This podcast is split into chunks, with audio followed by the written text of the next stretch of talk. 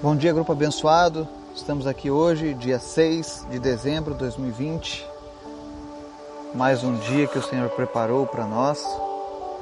E vamos dedicar esse dia ao nosso Deus, vamos buscá-lo, vamos entrar em sintonia com o Pai, porque Ele tem sido fiel, Ele tem sido maravilhoso nas nossas vidas. Deus é sempre bom, Deus é sempre maravilhoso. É, para mim é um motivo de muita alegria todos os dias trazer essa mensagem para as nossas vidas, porque todas as vezes em que nós permitimos que o Senhor nos use, nós estamos cumprindo os desígnios do Senhor nas nossas vidas. Se entregue mais a Deus. Deixe Ele te usar. Existem pessoas que serão abençoadas pela sua vida. Isso não é uma exclusividade. Isso é disponível a todos. Todos quanto receberem como Senhor e Salvador podem ser usados por Ele. Se você tem o desejo de fazer a diferença, entregue a sua vida a Jesus por completo, seja usado por Ele. Deus pode fazer muitas coisas através de você. Amém? Eu estou feliz porque recebi notícias da família do Peter. Ele havia abandonado a família, há um ano ele não falava com a esposa nem filhos. E a sua esposa me mandou uma mensagem que um dia depois de orarmos, ele veio procurar os seus filhos depois de um ano. Passou o dia com eles, Agora ele está já no, no terceiro ou quarto dia perguntando sobre a esposa, mais aproximado, e nós cremos que Deus vai fazer a obra e vai restaurar aquela família, amém? Então, se você tiver algum pedido, alguma coisa especial, você pode mandar aqui no grupo do WhatsApp ou lá na nossa página do Facebook ou também por e-mail no vargaslírio@gmail.com. Você pode enviar a sua seu pedido de oração. Você pode tirar dúvidas, aquilo que eu puder te ajudar. Conte com a minha ajuda, tá? Mas a gente ir para o nosso estudo de hoje, eu quero te convidar para o nosso momento de oração. Amém? Obrigado, Pai, por essa manhã. Obrigado, Deus, porque é mais um dia onde nós podemos contemplar a beleza da tua santidade, onde podemos contemplar, Senhor, a tua criação. Obrigado, Senhor, porque até aqui o Senhor tem nos ajudado, tem nos sustentado, tem sido Deus de provisão nas nossas vidas, Pai. Obrigado por tudo, Pai. Tu és maravilhoso, tu és lindo. Obrigado, Senhor, por essas vidas que têm nos acompanhado ao longo desses oito meses, por essa grande família em Cristo que o Senhor tem chamado ao redor de toda a nossa nação. Obrigado por cada uma dessas pessoas, Deus, que tem se dedicado, que tem separado seu, uma parte do seu tempo para te buscar, que tem aprendido no Senhor. Obrigado, Jesus. Continua abençoando poderosamente cada um deles. A minha oração, Pai, é para que nenhum deles se percam mas que todos encontrem salvação em Ti. Que todos tenham a certeza absoluta da salvação. Que todos eles que estão nos seguindo possam ser pessoas multiplicadoras da Tua palavra. Que eles sejam, Senhor, agentes de bênção, aonde quer que eles estejam. Que eles possam, Senhor, transformar a vida de famílias, vizinhos, negócios. Que eles venham incendiar nações por amor a Ti, Pai porque nós não sabemos o que tu tens preparado para cada um de nós, mas nós sabemos que são coisas grandes e maravilhosas. Obrigado, Deus.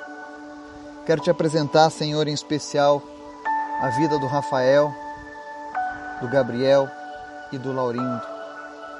Obrigado, Deus, pelo fôlego de vida que existe neles. Obrigado, Senhor, porque o Senhor tem sustentado a vida deles. O Senhor tem providenciado os meios necessários para que eles estejam vivos. O Senhor mostra que apenas o Senhor tem o poder da vida nas tuas mãos. Obrigado, Deus, pelas equipes médicas que fizeram o tratamento dessas pessoas, que estão acompanhando essas pessoas. Esteja, meu Deus, abençoando a vida desses médicos, as suas mãos, o seu conhecimento. Dá a esses médicos, ó Deus, conhecimento sobrenatural para tratar esses problemas. E que eles também possam contemplar a tua glória, Deus, na vida dessas três pessoas. Eu oro para todos aqueles, ó Deus, que perderam um familiar com a Covid, ou com um acidente, ou com qualquer enfermidade. Nós sabemos que é um tempo determinado para todas as coisas, que um dia todos iremos partir, mas nós te pedimos, consola, Senhor, essas famílias nesse dia. Guarda o coração deles, ó Pai, para que não pequem contra ti, para que a fé deles não seja abalada, mas que eles possam encontrar em meio a tanta desolação e tanta tristeza, eles possam encontrar a tua luz, Pai. Tem misericórdia das nossas vidas. Eu te agradeço, Deus, pela vida do Peter e te peço em nome de Jesus que essa família seja restaurada por completo, Pai. Que em nome de Jesus nós tenhamos mais e mais notícias a cada dia do retorno dessa família, Pai. Nós repreendemos todo espírito de adultério, todo espírito de prostituição, tudo aquilo que foi enviado das trevas para destruir as famílias, para separar casamentos, para acabar com relacionamentos em nome de Jesus. Nós repreendemos agora toda a fúria das trevas que vem nessa nação para destruir as famílias, que vem para destruir o futuro de crianças. Em nome de Jesus, Pai. Fortalece os relacionamentos, fortalece os casamentos. Que a instituição da família ainda seja o objetivo maior da sociedade.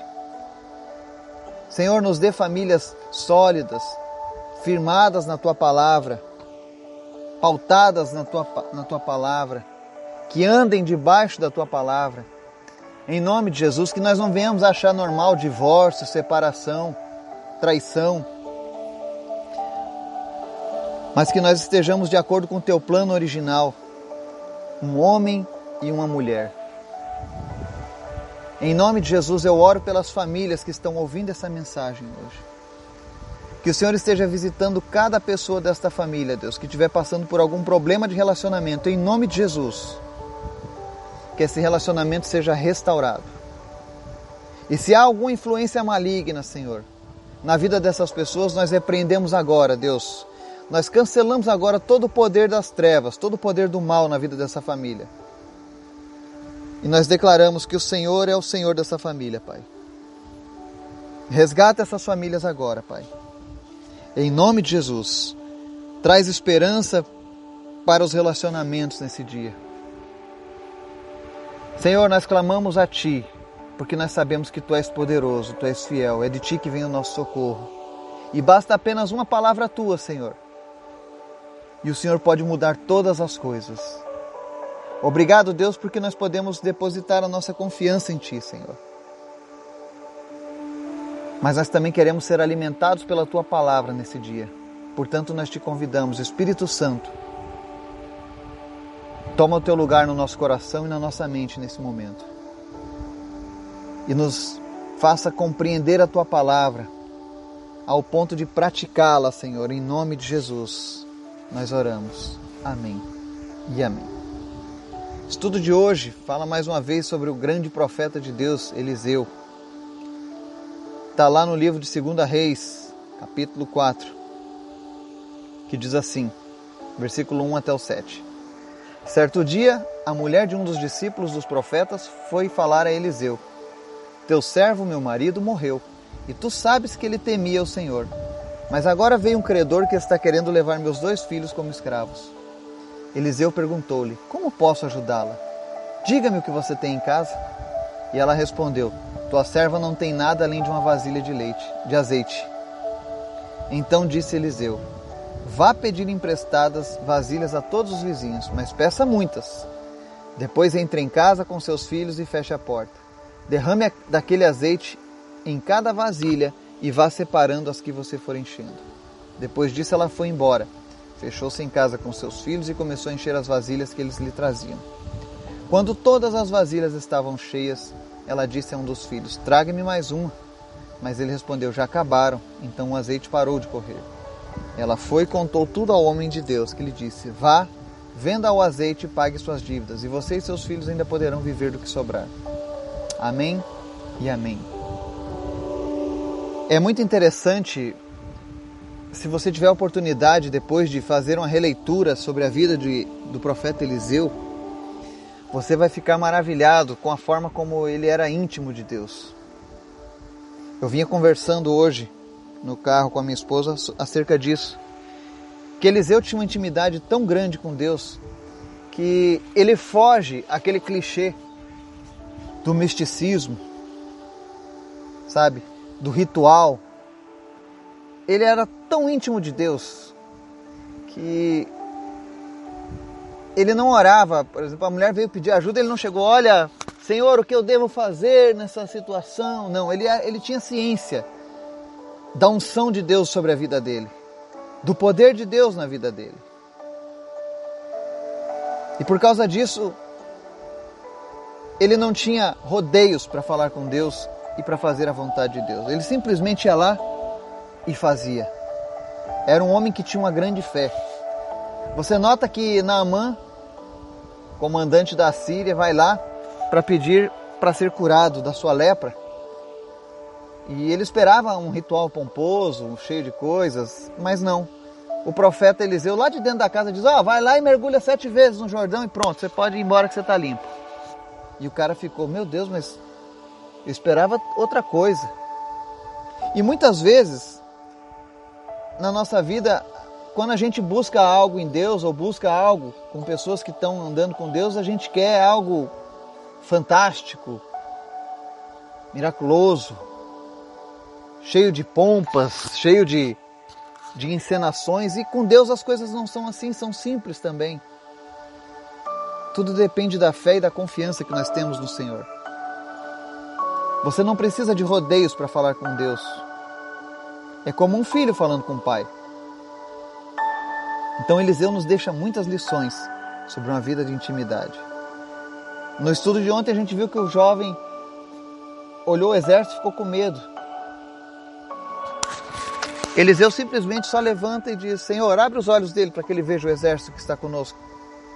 É intimidade com Deus. E nesse caso de hoje, a palavra conta de uma mulher que estava viúva e o credor veio buscar os seus filhos para serem escravos. Eu vou explicar um pouco sobre isso. Na lei israelita, era uma forma de proteção ao credor.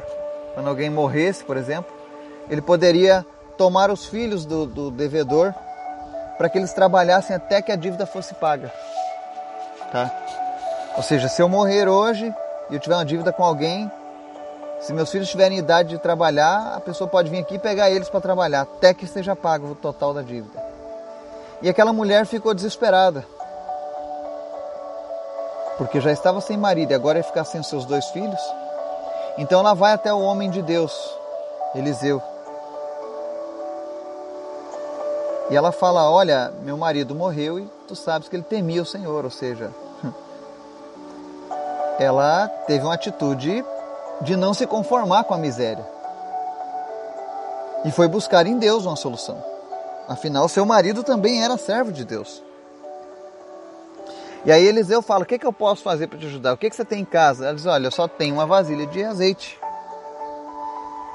Isso a gente aprende que quando nós buscamos em Deus, nós podemos confiar, porque Ele é poderoso. E o pouco que temos pode ser muito nas mãos de Deus. Talvez você esteja passando agora por um problema financeiro, como tantas pessoas e nações. E muitos até se conformam e dizem: ah, é, todo mundo está passando por isso, então é normal que eu esteja passando por isso também, né? Fazer o quê, né? Às vezes a gente tem essa situação. Ou então, às vezes, você tem uma, um problema de saúde, ah, eu vou aceitar, porque vai ver é da vontade de Deus que seja assim.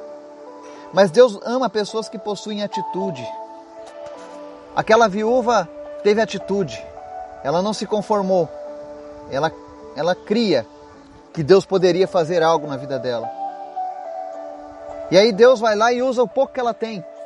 E eu pergunto para você, o que é, qual é o pouco que você tem hoje? que o Senhor pode usar para restaurar a sua finança, sua saúde, sua vida, para mudar a situação de que de tudo que está sendo perdido para algo que está sendo restaurado. Porque não importa a quantia, há pessoas que possuem muito, mas sem Deus não é nada. Porque acaba. Mas o pouco, quando você está com Deus, ele permanece.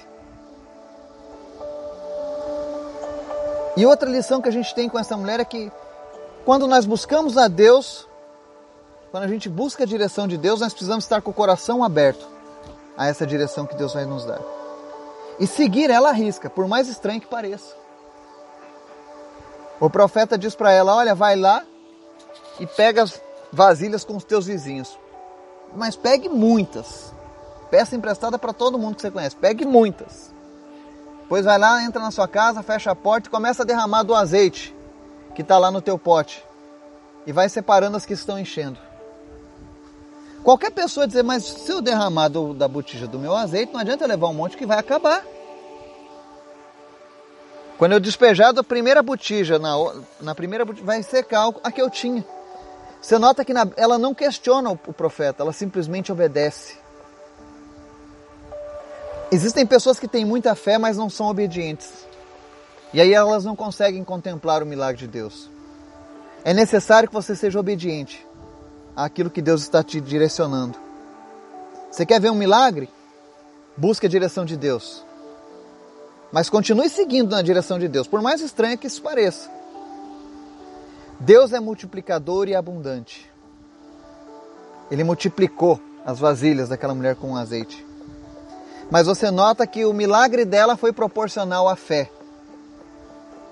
que se, que se limita na sua atitude, ou seja, o profeta falou: traga muitas vasilhas. Ela pegou muitas vasilhas e encheu todas elas. Mas no final ela diz: traga-me mais uma.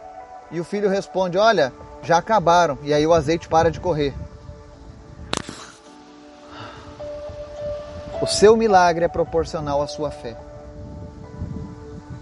Se você quer ver o azeite sendo derramado e enchendo muitas botijas, prepare muitas botijas. Ou seja, Semeie no campo da fé. O que você precisa alcançar pela fé? O tamanho da sua vitória na fé vai ser estabelecido pela, pela sua atitude. Naquele caso eram pegar botijas. Quanto mais botijas, mais azeite ela teria. Se ela quisesse um milhão de botijas de azeite, ela poderia ter enchido. Porque quando Deus derrama as suas bênçãos sobre a vida da pessoa. E Deus falou: Olha, vai lá e pegue tudo que você puder, porque eu vou encher agora essas vasilhas de azeite. Então aproveite quando Deus está derramando azeite sobre você. Existem pessoas que deixam passar as oportunidades que Deus coloca nas suas vidas. Porque quando chega o momento de Deus te abençoar, você não se preparou. Você não separou as botijas para Deus encher. E aí a sua fé te levou num caminho curto e não no caminho longo que você desejava. Então, o teu milagre é proporcional à sua fé. É por isso que o evangelho é uma loucura para muitos. A pregação do evangelho é loucura. E tem certas coisas que não fazem sentido. Esse mesmo profeta que manda encher vasilhas a partir de uma só, é o cara que usa um pedaço de pau para fazer flutuar um machado de ferro no rio. Mas com Deus as coisas são assim.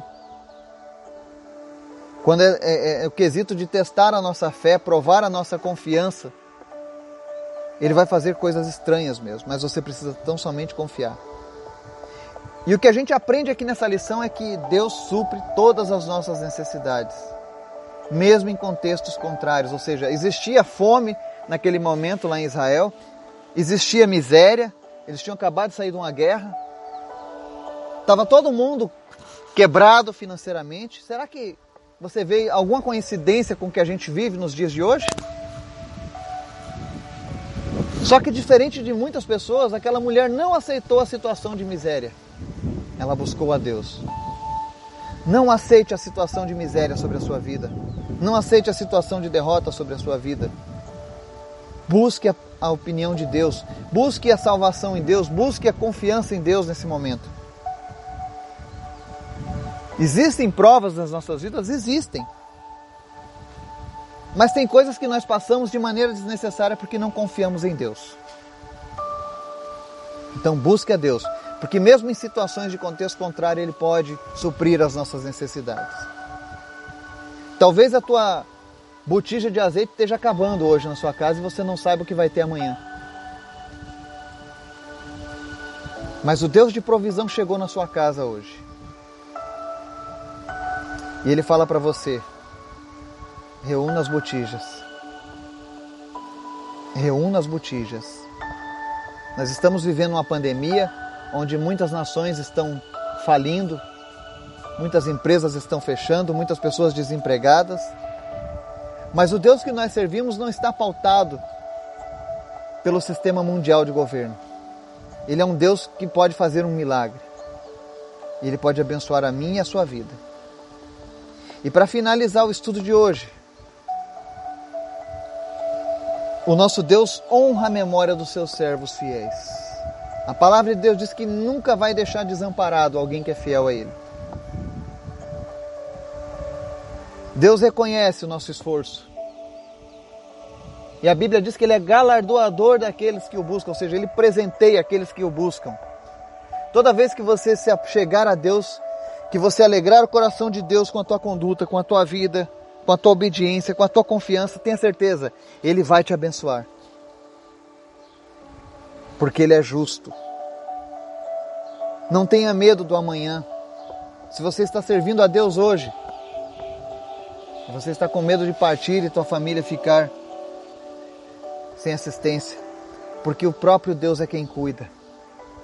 Ele é fiel. Eu tenho visto a mão de Deus cuidando de pessoas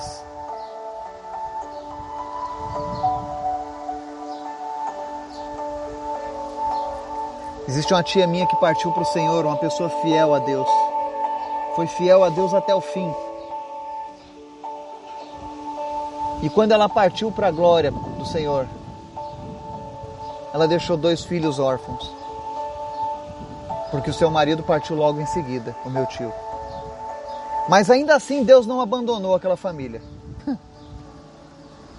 Hoje a sua filha faz uma faculdade veterinária o seu filho hoje está noivo. Estão lutando, estão vencendo, estão sendo amados. Todo mundo ama eles. E isso é um cuidado que Deus tem com a vida deles. Porque Deus honra a memória dos seus servos. Deus não deixou que eles ficassem sem um teto. Deus não deixou que eles ficassem sem o amor de alguém. Pelo contrário, Deus colocou pessoas maravilhosas. E eles têm sido abençoados, sim. Porque Deus não, não deixa ninguém sem assistência. Confie em Deus. Entregue os teus caminhos a Ele. Confie nele verdadeiramente. Desafie a sua fé. Se Deus manda você juntar botijas, muitas, junte o máximo que você puder. Qual é o tamanho que você que você quer da sua bênção? com Deus. Porque quando Deus começar a te abençoar, é você quem define a medida dessa bênção. Amém? Tenha um domingo abençoado. Em nome de Jesus. Que Deus te abençoe. Amém.